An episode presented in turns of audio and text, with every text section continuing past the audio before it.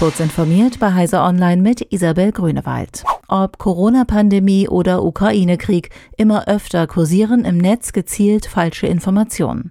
Bayerns Innenminister Joachim Herrmann hat zur bevorstehenden Konferenz der Innenminister von Bund und Ländern einen gemeinsamen Aktionsplan gegen Desinformation vorgeschlagen. Dazu solle der Aufbau eines Netzwerks in Bund, Ländern und Kommunen sowie der Zivilgesellschaft gehören, das gezielt Maßnahmen der Öffentlichkeitsarbeit gegen Desinformationskampagnen koordiniert. Die bewusste und gezielte Verbreitung von Lügen in der Absicht zu spalten und Hass zu verbreiten ist keine schützenswerte Meinungsäußerung, betonte der CSU-Politiker gegenüber der DPA. Die deutsche Industrie hat vor Beginn der Hannover Messe effizientere digitale Verfahren in der Verwaltung gefordert. Deutschland bleibe ein starkes Industrieland, aber Rohstoffreichtum und günstige Produktionskosten seien eher andernorts zu finden. Dann bleibt nur Innovation, sagte der Präsident des Branchenverbandes BDI Siegfried Russwurm.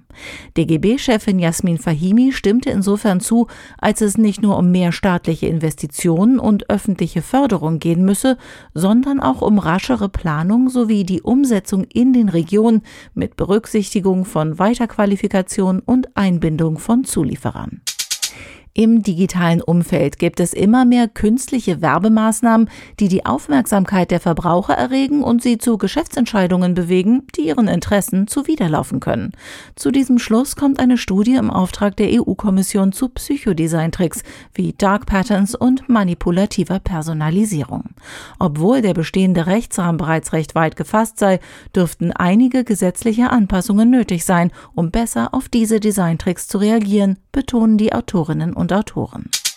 Nach einem bundesweiten Experiment von Comedian Jan Böhmermann zum Umgang der Polizei mit Anzeigen von Hassbotschaften reagierten die Bundesländer unterschiedlich.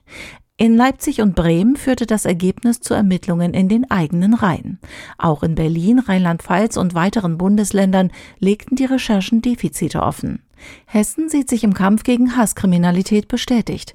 Spätestens seit dem Mord an Regierungspräsident Walter Lübcke nehmen wir den Kampf gegen Hass und Hetze auch im Internet sehr ernst, sagte am Samstag ein Sprecher des Innenministeriums. Mit dem eigens eingerichteten Internetportal Hessen gegen Hetze setze man ein deutliches Stoppschild.